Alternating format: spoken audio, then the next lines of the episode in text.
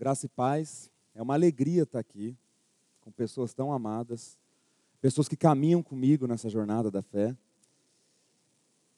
Eu fico muito grato pelo convite dos pastores, pelo convite dos irmãos, para a gente compartilhar da palavra da salvação, da palavra que nos salvou.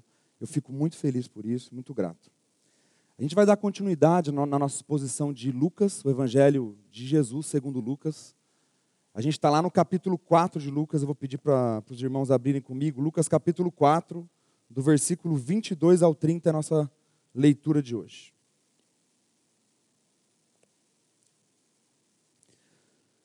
Todos falavam bem dele, estavam admirados com as palavras de graça que saíam de seus lábios, mas perguntavam: Não é este o filho de José? Jesus lhes disse: É claro que vocês me citarão esse provérbio Médico, cura-te a ti mesmo. Faze aqui em tua terra o que ouvimos que fizeste em Cafarnaum. Continuou ele: Digo a verdade, nenhum profeta é aceito em sua terra. Asseguro a vocês que havia muitas viúvas em Israel no tempo de Elias, quando o céu foi fechado por três anos e meio e houve uma grande fome em toda a terra. Contudo, Elias não foi enviado a nenhuma delas, senão a uma viúva de Sarepta na região de Sidom. Também havia muitos leprosos em Israel no tempo de Eliseu, o profeta. Todavia, nenhum deles foi purificado, somente Naamã, o sírio. Todos os que estavam na sinagoga ficaram furiosos quando ouviram isso. Levantaram-se, expulsaram-no da cidade e o levaram até o topo da colina sobre a qual fora construída a cidade, a fim de atirá-lo precipício abaixo. Mas Jesus passou por entre eles e retirou-se. Vamos orar? Pai, obrigado, Senhor, pela tua santa palavra. Obrigado porque o Senhor um dia teve misericórdia de nós. Enviou o teu filho para nos salvar, Pai. Obrigado por tão grande salvação. Revela a tua palavra nos nossos corações. Em nome de Jesus. Amém.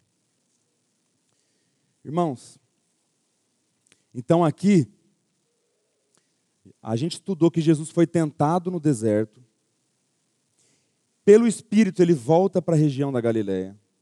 A palavra mostra aqui que a fama dele se espalha por essa região. Ele ensinava, expunha as escrituras, fazia milagres. A fama se espalhou.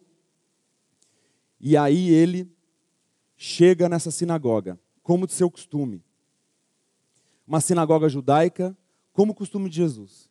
E lá foi dado a ele o livro do profeta Isaías. Foi-lhe entregue o livro, ele lê uma profecia sobre ele mesmo e ele diz: Hoje se cumpriu a escritura.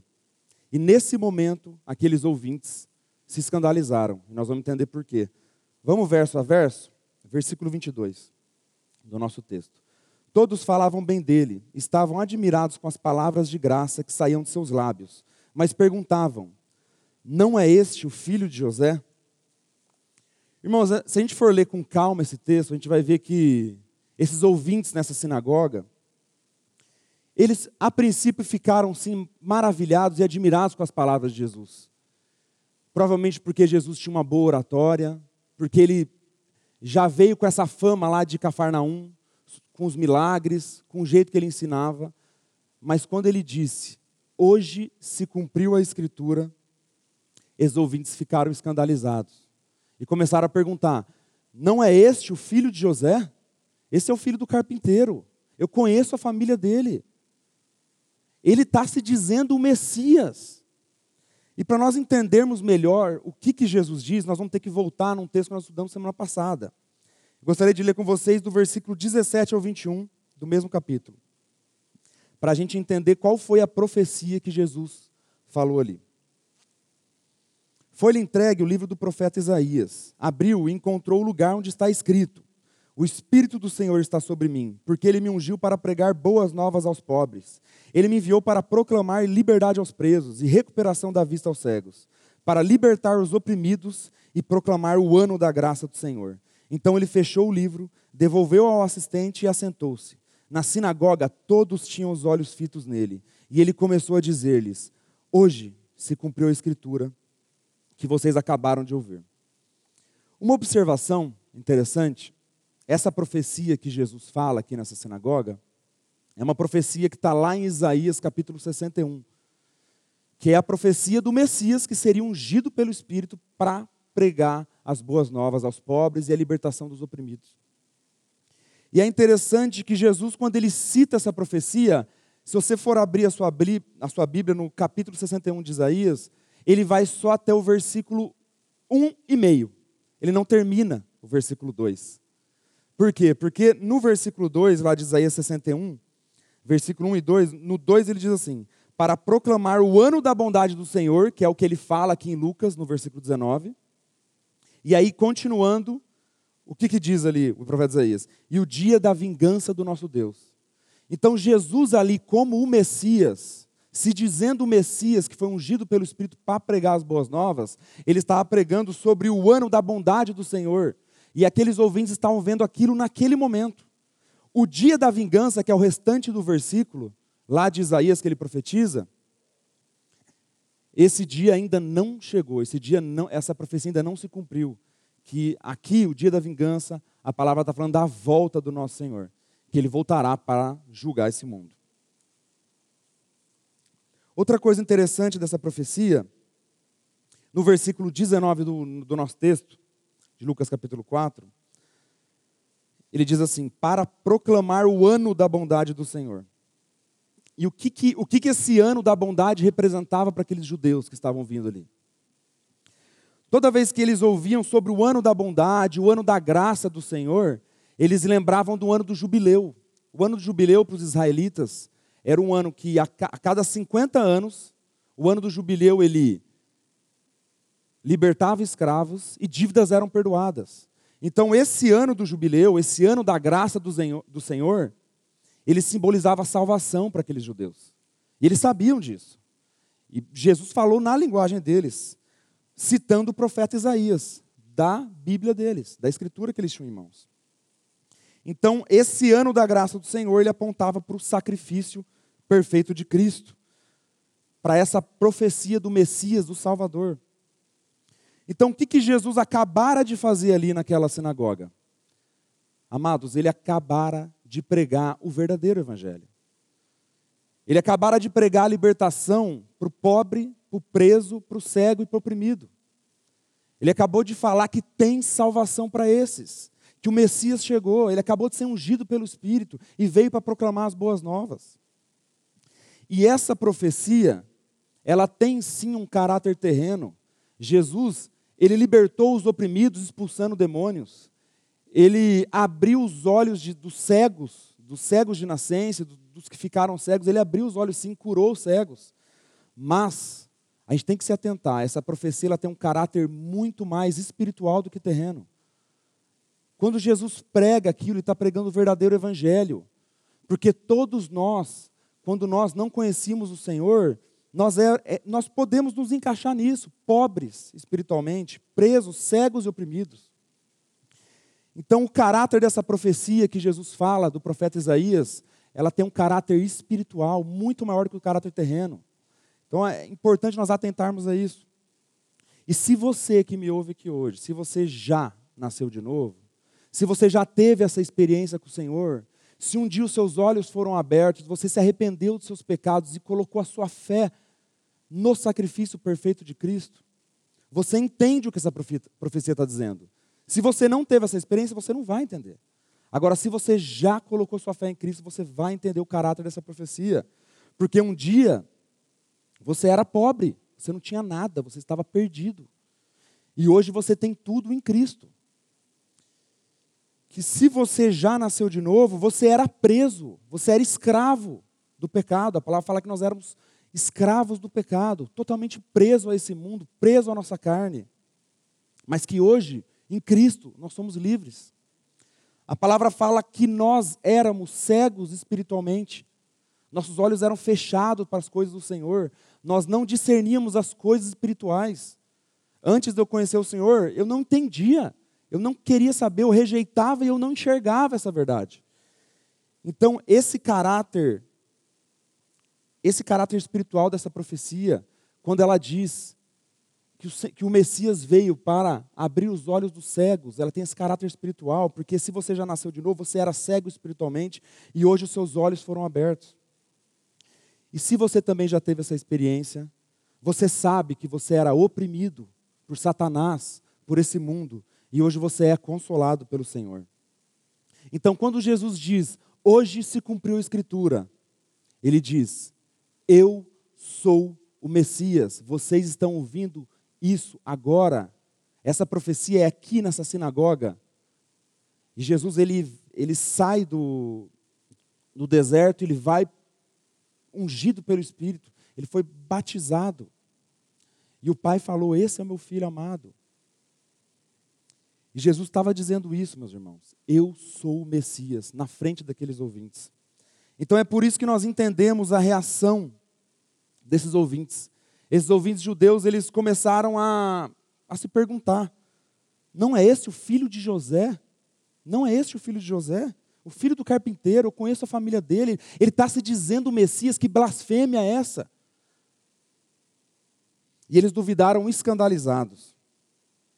Marcos, quando vai escrever o Evangelho, segundo Marcos, ele fala que esses ouvintes ficaram escandalizados.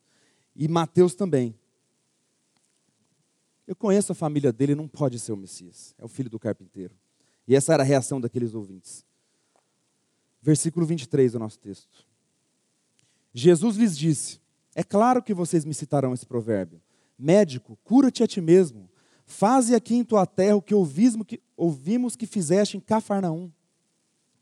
Meus irmãos, é, Jesus, ele tem uma capacidade que eu não tenho.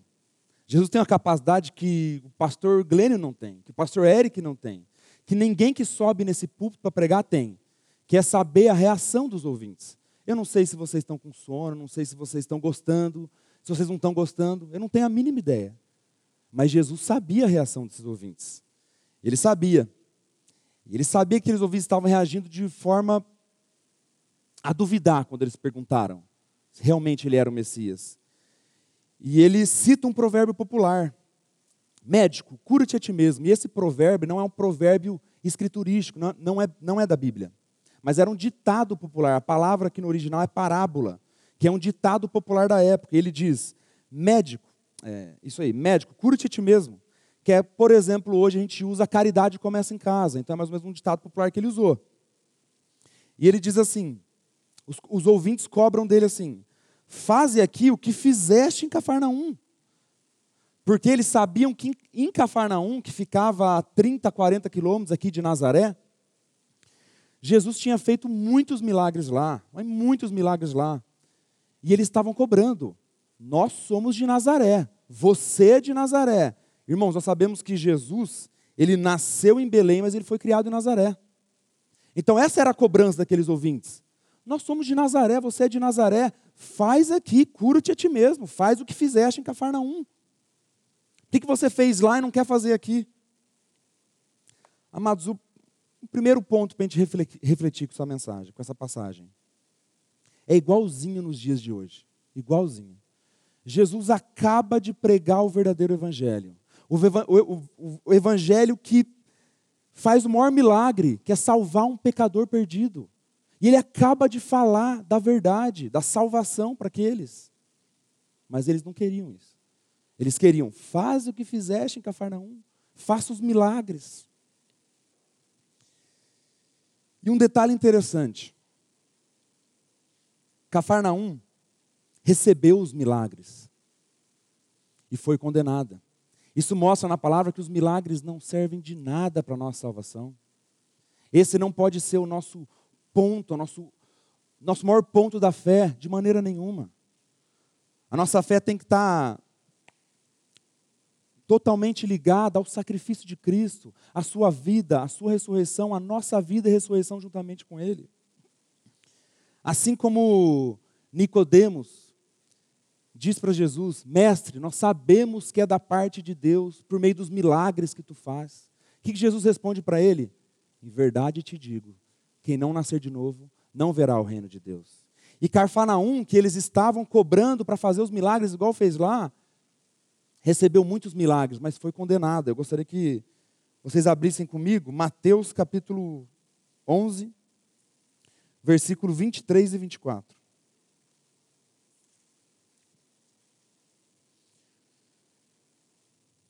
E você, Cafarnaum, será elevado até o céu? Não.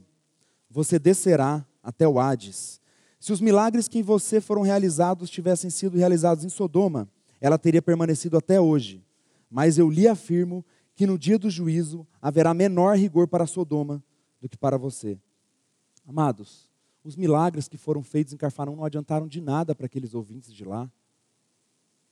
A palavra mostra um juízo para aquelas pessoas que rejeitaram completamente a verdade do Senhor.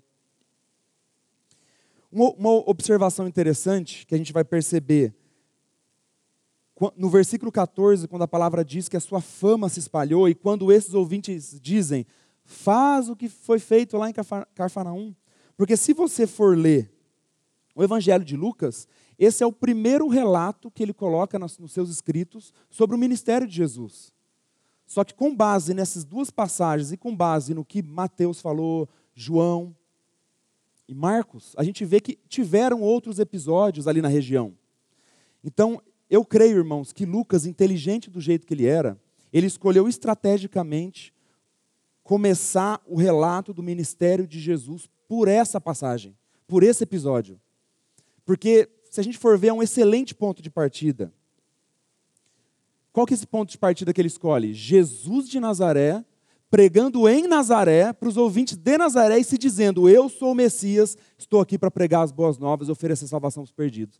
Então eu creio que Lucas ele escolheu estrategicamente colocar esse relato como o primeiro do seu ministério, no ministério de Jesus, nos seus escritos. Eu acho que isso é muito interessante, porque nós vemos que o ministério dele, na verdade, já tinha começado há um ano, um ano e meio mais ou menos. Versículo 24 do nosso texto. Continuou ele: Digo-lhes a verdade, nenhum profeta é aceito em sua terra.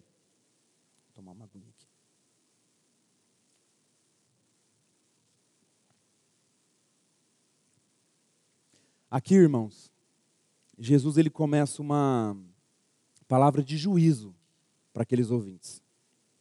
Ele diz assim: nenhum profeta é aceito em sua terra. Eu sou profeta de Nazaré, estou aqui na terra de vocês, sou daqui, vocês estão duvidando, estão começando a duvidar.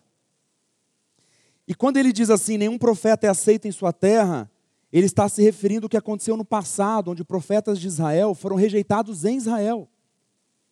E aí, meus irmãos, ele cita dois exemplos maravilhosos para afirmar o que ele está dizendo.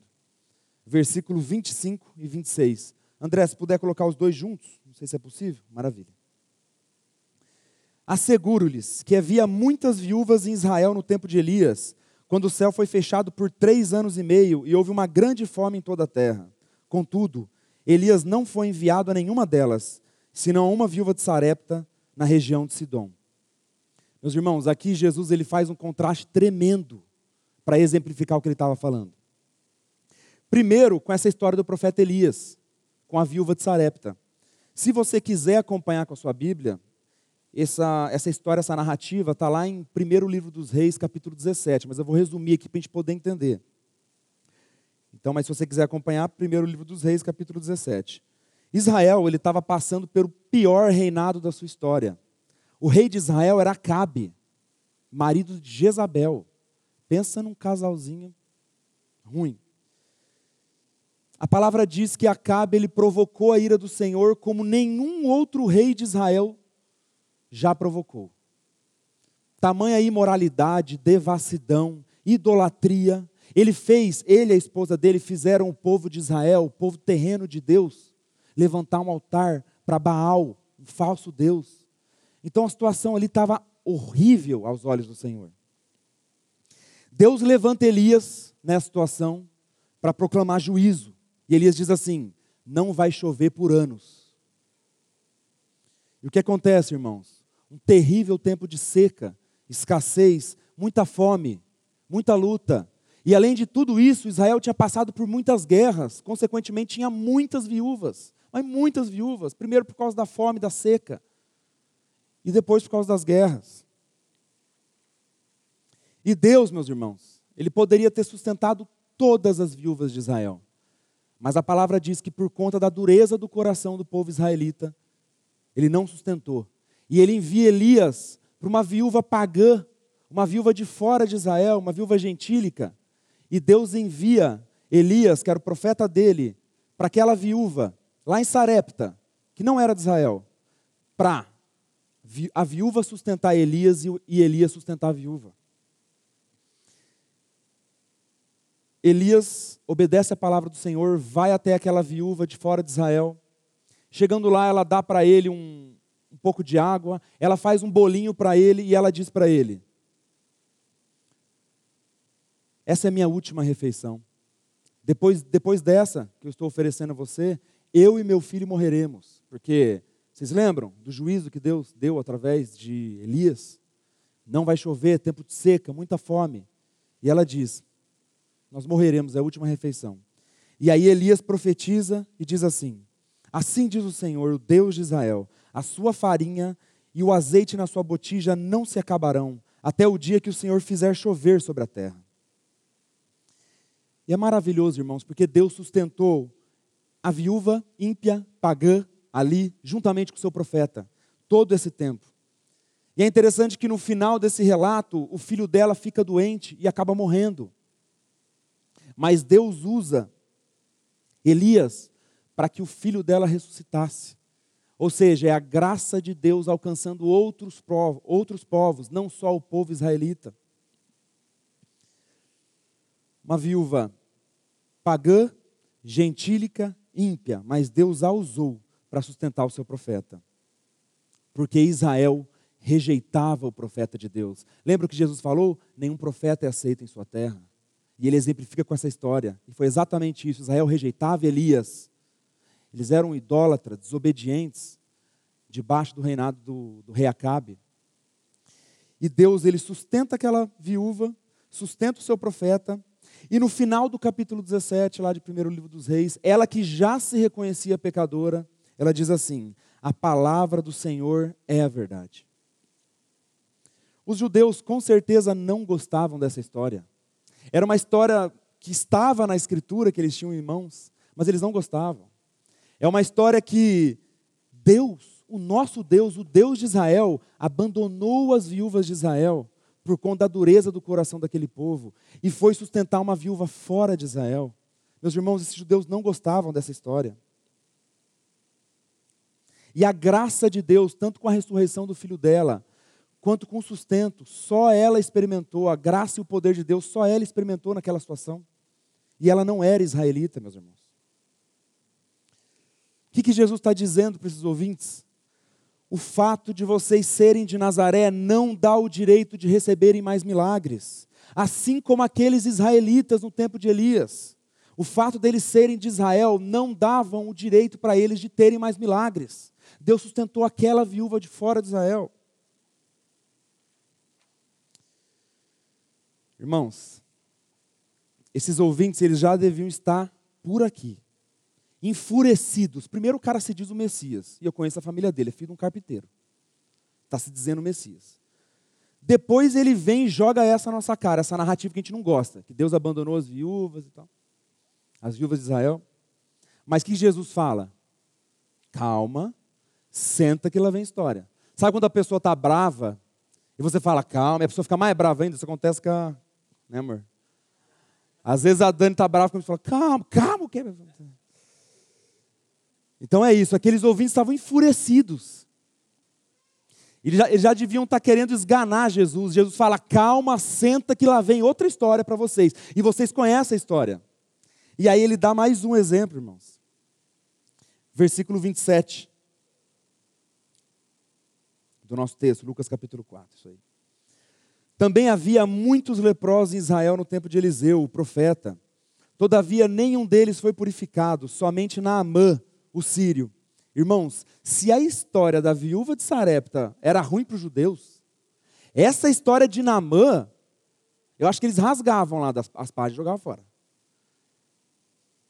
Quem que era Namã, para a gente entender? Essa passagem, para quem quiser acompanhar na sua Bíblia, segundo o livro dos reis, capítulo 5, para quem quiser acompanhar.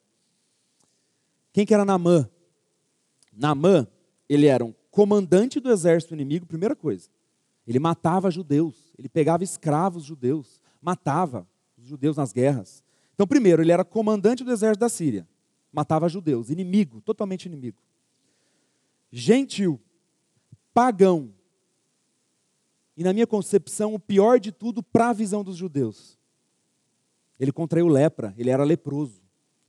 E o leproso naquela época, na, naquela época, a lepra, ela era uma coisa repugnante. As pessoas olhavam para o leproso e achavam que essa pessoa estava totalmente distante da graça de Deus. E esse cara, além de ser um inimigo, um pagão, um gentil, um ímpio, matava judeus, matava o nosso povo, ele ainda era, era leproso. Então, assim, Namã era a raça mais repugnante para o judeu. Era Namã.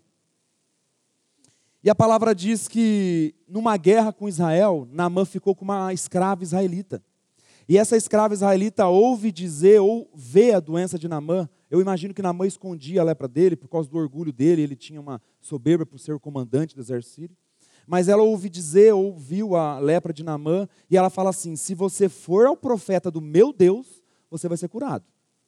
Eu imagino que Namã, ele já devia estar desesperado com essa lepra, porque pela posição que ele tinha, um comandante de um exército, ele ter essa lepra era muito ruim para a reputação dele. E ele desesperadamente aceita esse convite e vai para Israel e assim como a escrava falou, vai lá para o profeta meu Deus que você vai ser curado. Ele chega na casa de Eliseu. E é engraçado, irmãos, porque a palavra mostra que Naamã era bem orgulhoso. E chega, ele, imagina, ele viaja com os servos dele, chega lá na casa do profeta Eliseu, Eliseu nem recebe ele. Eliseu manda um mensageiro lá, fala para ele pular no Rio Jordão sete vezes que ele vai ser curado. Aí chega o mensageiro, ó, pula no Rio Jordão lá, o profeta mandou, mandou dizer, a palavra fala que Naamã ficou louco ficou muito bravo.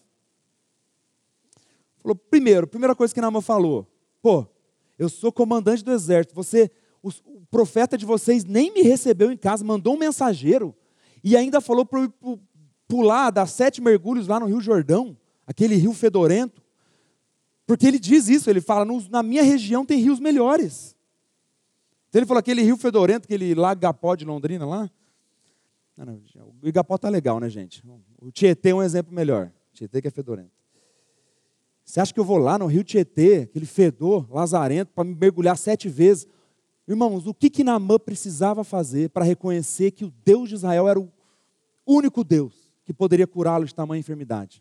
Lembra que nós estudamos, profecia de Isaías? É por isso que Jesus está usando esses exemplos também.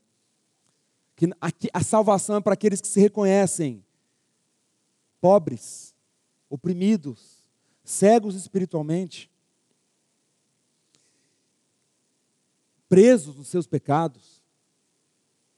E a palavra fala que após os servos de Naamã insistirem com ele, ele abriu mão da sua vergonha, abriu mão da sua reputação, se reconheceu um miserável e foi mergulhar no Rio Jordão. E após ele mergulhar sete vezes, a palavra diz que ele foi curado. E graças a Deus, meus irmãos, porque a palavra diz que Deus se opõe aos orgulhosos, mas concede graça aos humildes. Então, enquanto Naamã estava no seu orgulho, estava sem querer se despir da sua vergonha, ele rejeitava a graça de Deus. Mas a palavra, a palavra diz que Deus concede a sua graça aos humildes, ele abriu mão da sua vergonha e foi curado. E o interessante, irmãos, que ele não foi só curado. Assim como eu disse para vocês, o milagre sem a fé não serve para nada. E a fé que nós estamos falando é a fé no Senhor Jesus, não é a fé em nenhum milagre que salva ninguém. O foco nunca deve ser esse. E ele voltou de lá no caminho dizendo assim, Namã: Não há Deus em outro lugar senão em Israel ele voltou proclamando que o Deus de Israel é o único Deus. Então, além da cura física, ele creu no Senhor, pela graça e pela revelação do Senhor, que foi concedida a ele quando ele se despiu da sua vergonha. E é interessante que isso que ele diz, né? Não há Deus em nenhum outro lugar senão Israel, é uma coisa que os próprios israelitas não estavam fazendo. Porque, como nós estudamos, o povo israelita estava numa idolatria tremenda, adorando Baal, um falso Deus. Então, aquele comandante gentil, pagão, ímpio, leproso, do exército inimigo, a graça foi concedida a ele. Por que Jesus usou esses dois exemplos? Reforçando, irmãos, para dizer: lembrem-se, Elias e Eliseu não eram bem-vindos em sua terra, assim como eu não sou no meio de vocês, nazarenos. E são casos da graça de Deus alcançando os gentios. Assim como lá em Romanos capítulo 11 a palavra diz que pelo endurecimento dos judeus veio a salvação aos gentios. E o apóstolo Paulo diz, Atos capítulo 28, versículo 28, ele diz assim: a salvação de Deus é enviada aos gentios e eles a ouvirão. Isso não é do Novo Testamento, não. Que a graça de Deus, a revelação do Senhor para a salvação de pecadores, foi enviada aos gentios. Naamã é um exemplo disso. A viúva de Sarepta é um exemplo disso. E é isso que Jesus estava falando para esses ouvintes. E o mais importante desses exemplos de Jesus são exemplos que mostram que a salvação vem para os que se reconhecem miseráveis e pecadores. Assim como o pastor Eric falou no sábado passado, achei muito interessante. O evangelho é ofensivo ao orgulhoso. E a verdade sobre a condição do pecador é sempre menos aceitável para o hipócrita religioso. Eu vou citar uma, uma frase que eu ouvi do Dr. Steven Lawson, lá no Old School, na conferência Old School. Ele diz assim: Muitas vezes as palavras de Jesus não são difíceis de entender, mas são difíceis de engolir. E é o que aqueles ouvintes estavam passando. Porque Jesus foi muito claro e usou dois exemplos para mostrar para eles. Mas eles não estavam dispostos a engolir aquilo lá. Tudo isso foi demais para o orgulho nacionalista e auto-justificador deles. E eles ficaram furiosos.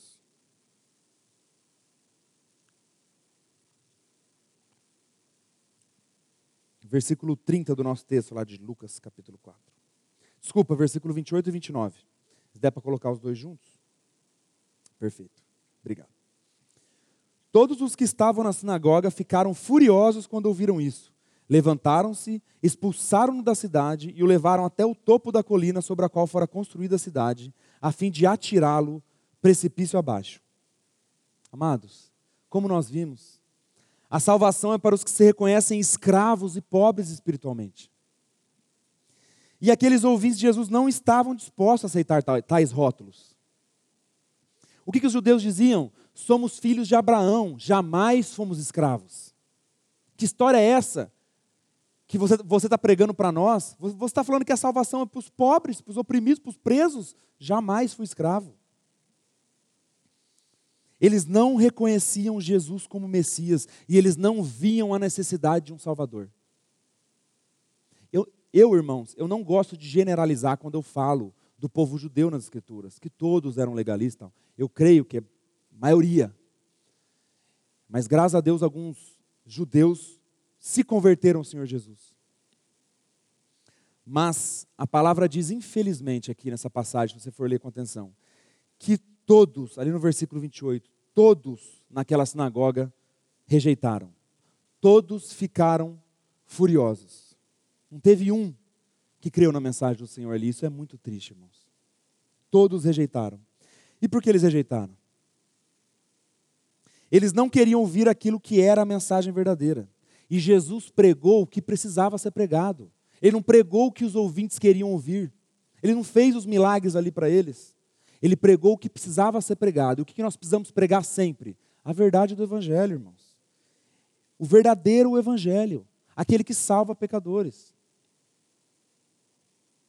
As pessoas querem tudo hoje em dia. Nada novo debaixo do sol. Aquela sinagoga, hoje em dia, as pessoas querem tudo: milagres, curas, conforto, autoajuda, que Deus ele realiza os seus sonhos, ele está super preocupado com a sua vida terrena aqui, que ele realiza todos os seus sonhos. Prosperidade, mas o verdadeiro evangelho é rejeitado nesses lugares, assim como naquela sinagoga. Infelizmente, irmãos, isso é muito triste. Então, o que, que, que fica de alerta para nós nesse texto? Nós temos que pregar o que precisa ser pregado e não o que as pessoas querem ouvir. Nós cremos, irmãos, que o evangelho verdadeiro, a mensagem, a boa notícia de Jesus, ela crucifica o velho homem. Ela nos coloca no pó. E isso é muito difícil para os orgulhosos, muito difícil para aqueles que. Nós sabemos, irmãos, que a salvação é uma obra soberana do Senhor. Mas a palavra não abre mão da nossa responsabilidade, da responsabilidade daqueles que ouvem. Porque se eles não fossem responsáveis, Deus não os condenaria ao inferno. Então, meus irmãos, como é sério isso? A pregação do verdadeiro evangelho. Ali no versículo 29, a palavra diz que todos eles levaram Jesus para o topo de uma colina para jogar ele precipício abaixo. E o que é isso, meus irmãos? Além de uma genuína perseguição. A palavra diz que todos os que desejam viver piedosamente em Cristo Jesus serão perseguidos. É todos que querem viver piedosamente, não alguns. E não é um talvez. Todos que querem viver piedosamente talvez serão perseguidos, negativo. Todos que querem viver serão perseguidos. Graças a Deus, irmãos, o nosso país é um país que ainda temos liberdade para pregar o evangelho, uma certa liberdade. Ainda temos isso. Mas a perseguição não é só a decapitação, não é só isso. Se você não sofre nenhum tipo de perseguição, de rejeição na mensagem de Deus, de Deus que você leva aos outros, é interessante você rever a mensagem que você leva. Porque a palavra diz que o mundo odeia essa mensagem, que as pessoas rejeitam. Então, se você está levando uma mensagem que as pessoas gostam, alguma coisa está errada. Será que você tem levado o verdadeiro evangelho? Será que eu, Pedro, tenho levado o verdadeiro evangelho para as pessoas? Porque o evangelho é confrontador. Quando eu não conhecia o Senhor e as pessoas me falavam, você é um pecador. Existe uma má notícia, todos estão condenados. Mas Jesus Cristo é o caminho. Ele é o sacrifício perfeito. Eu não gostava disso. Que história é essa? Sou pecador? O que é isso? Não, eu sou, eu sou bom. E Nazaré, que é a cidade aqui dessa sinagoga onde Jesus estava, assim como Cafarnaum, seria o palco perfeito para os pregadores de hoje, desses que não pregam o verdadeiro evangelho. Eles aplaudem uma boa oratória, que Jesus com certeza tinha, e a palavra diz que eles estavam admirados até então. Quando falou que era o Messias e falou tudo aquilo, eles rejeitaram. Então, seria o palco perfeito para os pregadores de hoje, esses que não pregam o verdadeiro evangelho. Uma boa oratória, eles aplaudem. Milagres, pseudo-milagres, aplaudem. Muita coisa legal e bacana, aplaudem. Deus tem um sonho para você. Jesus te ama, apenas isso. Aplaudem. Mas a hora que vem o confronto, o verdadeiro evangelho, a palavra da salvação, aí é rejeitado. Essas pessoas não, não querem pregar isso, elas querem pregar o que as pessoas querem ouvir, diferentemente do exemplo que Jesus deu aqui para nós. Esses ouvintes terminaram rejeitando a palavra de Deus, a ponto de Marcos, quando ele relata o evangelho, dizer que Jesus ficou admirado com tamanha incredulidade deles. Está lá em Marcos capítulo 6. E Mateus dizer que Jesus não realizou milagres ali por conta da dureza do coração deles, por conta da credulidade. Isso está lá em Mateus capítulo 13. Então é triste, irmãos. Muitas vezes nós somos omissos. Versículo 30 do nosso texto. Mas Jesus passou por entre eles e retirou-se. Eles não queriam tanto um milagre? Está aí o um milagre. Eu, quando li isso aqui, todos, a palavra fala que são todos, todos rejeitaram. Todos pegaram Jesus, encurralaram ele, levaram para um precipício. E aí no versículo 30 é simples assim: Mas Jesus passou por entre eles e retirou-se. A gente não sabe, irmãos, se isso foi dado de maneira sobrenatural ou não. Existem muitas especulações. Mas sem grandes explicações, a gente vê exemplos disso na, na, nos evangelhos, no relato dos evangelhos, constantemente. Isso é muito interessante. Quando eu fui estudar essa, esse versículo, achei muito interessante.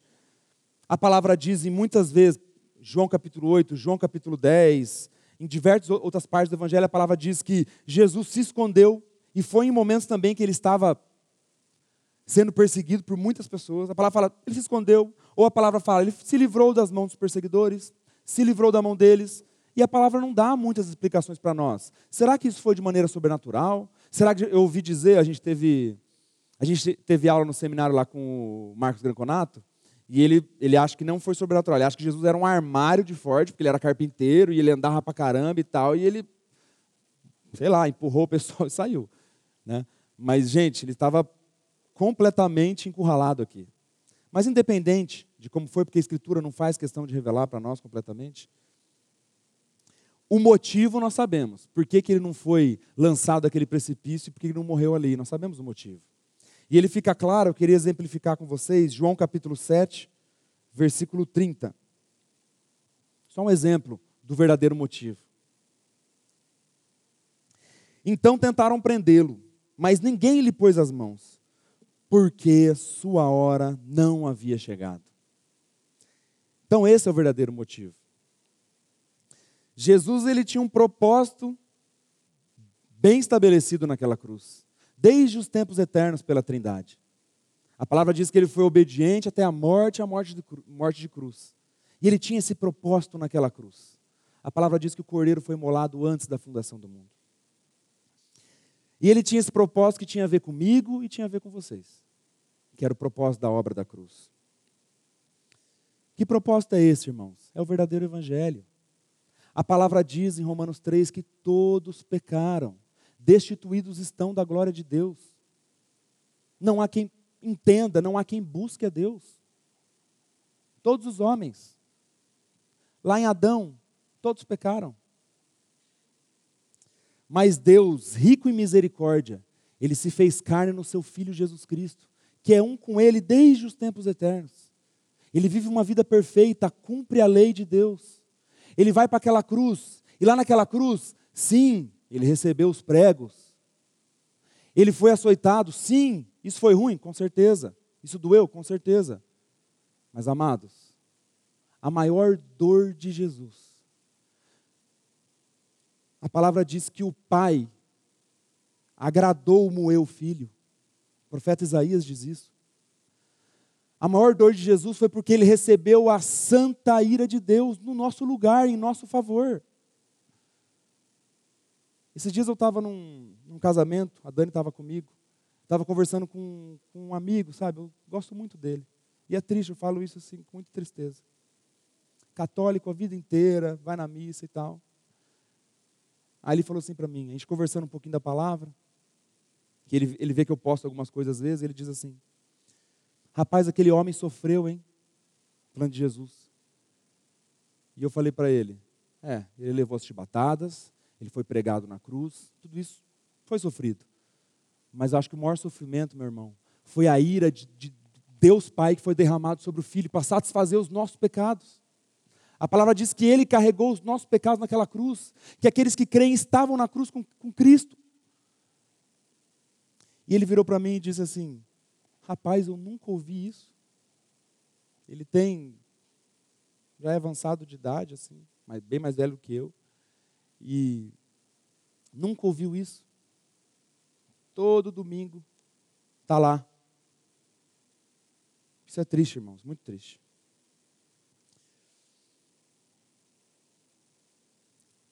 Então, amados, a ira de Deus, a ira do Pai, foi satisfeita em Cristo toda a ira de Deus sobre o meu pecado.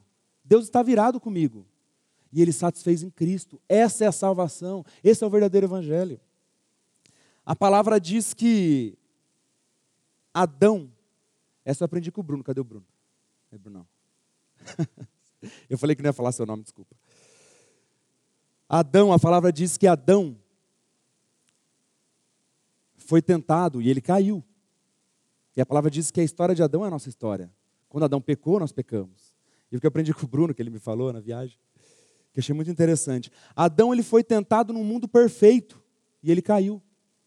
Duas semanas atrás, vocês lembram? Nós estudamos a tentação de Jesus com o pastor Maurício. Jesus também foi tentado. A diferença é que ele foi tentado num mundo completamente imperfeito, um mundo em trevas. E qual a diferença dele de Adão? Ele não caiu. Por que ele não caiu em tentação? Porque Jesus é o Filho de Deus, Jesus é o próprio Deus, ele é santo, é o sacrifício perfeito que foi imolado naquela cruz no nosso lugar, em nosso favor. Então, assim como a história de Adão é a nossa história, ou seja, Adão pecou, nós pecamos, e se você falar que você não tem nada a ver com Adão, te dou o desafio de acabar essa vida sem pecar. Eu duvido que você vai conseguir. Mas como a história de Adão é a nossa história, a história de Jesus Cristo é a história de todo aquele que crê. Quando Jesus Cristo morre, nós morremos com ele. E quando ele ressuscita, nós ressuscitamos com ele novidade de vida.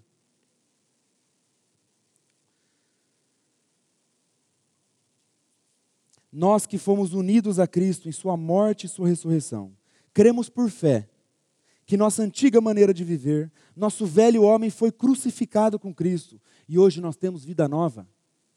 O que é isso além de um verdadeiro arrependimento? Por que, que um dia nós nos consideramos pecadores, cremos no Senhor? Porque nós nos arrependemos. Nós o Senhor nos revela quem nós somos. Pela graça dele, um dia ele me revelou isso, que eu sou um pecador e eu estava debaixo da ira de Deus. Mas Jesus Cristo pagou o preço em meu favor. E ele me levou a morrer com ele, e quando ele ressuscita, aquela ressurreição vem como um aroma agradável ao Pai, aceitando o sacrifício. E eu ressuscitei com ele em novidade de vida. E eu creio que aqueles que professam a Cristo, a palavra diz que sim, também. Glórias ao Senhor por isso. Amados, a palavra diz que na ressurreição nós ressuscitamos juntamente com Ele e temos novidade de vida. Nós temos uma nova vida em Cristo. Como está essa nossa nova vida? Nós temos pregado a verdade? Ou temos receio por conta da rejeição e da perseguição? Amados, eu falo isso para mim. Muitas vezes eu sou omisso e covarde para a pregação do Evangelho. E essa palavra é para nós. A aplicação desse texto é para nós, para mim e para vocês. Nós temos pregado a verdade ou nós temos receio por conta da rejeição? Todas as vezes que nós não pregamos o verdadeiro evangelho, é por um motivo: amor próprio. Toda vez que nós somos omissos e não pregamos a verdade, é porque nós amamos mais a nós do que ao Senhor. Por quê? Porque nós temos amor pelo nosso conforto naquela situação, naquele ambiente de trabalho. Nós temos amor pela nossa imagem.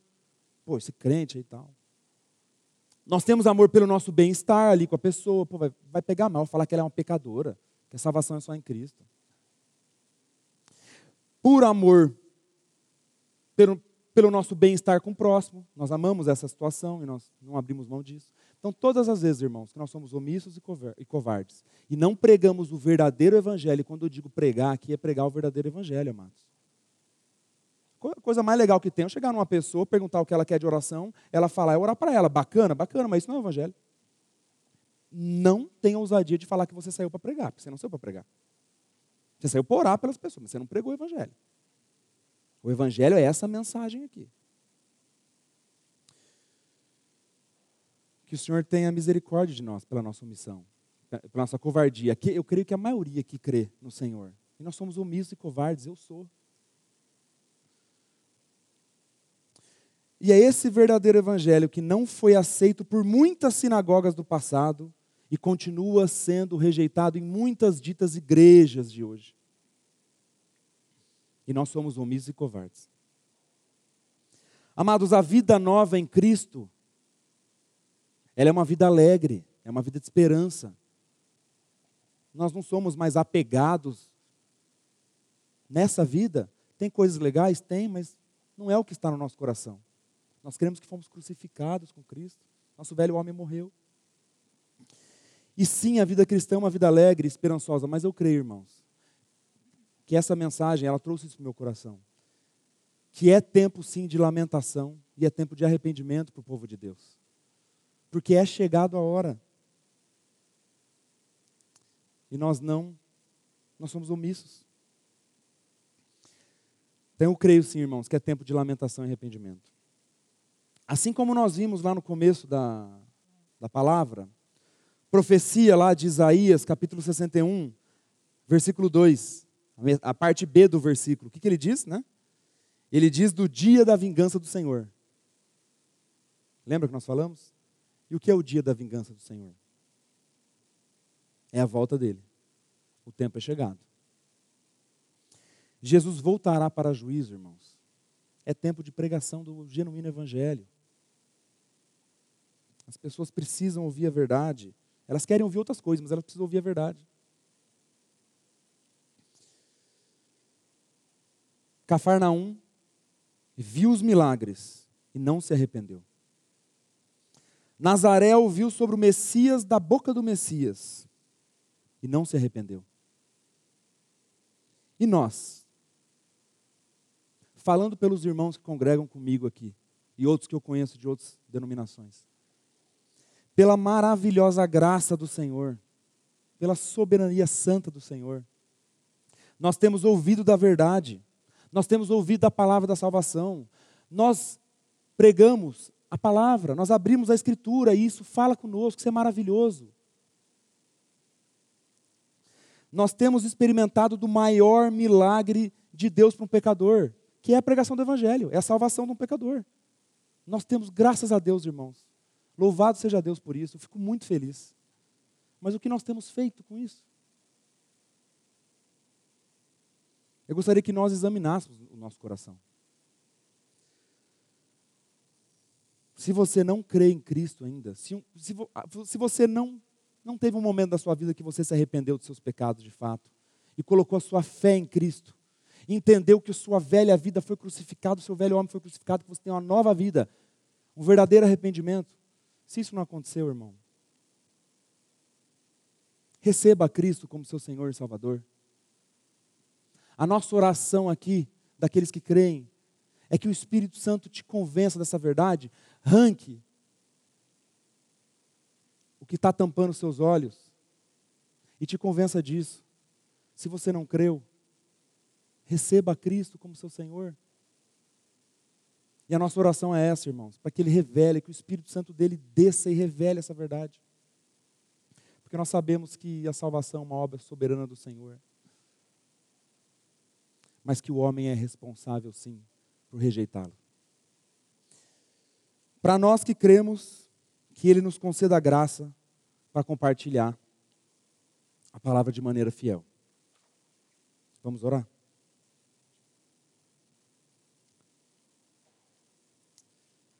Pai, Sua palavra foi rejeitada em Nazaré.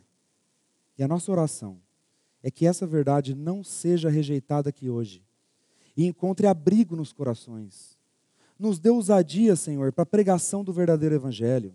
Obrigado pela Sua maravilhosa graça. Obrigado por tão grande salvação que o Senhor nos concedeu e por tudo que o Senhor tem feito em nosso meio. Nós oramos no nome do Teu Filho Jesus. Amém.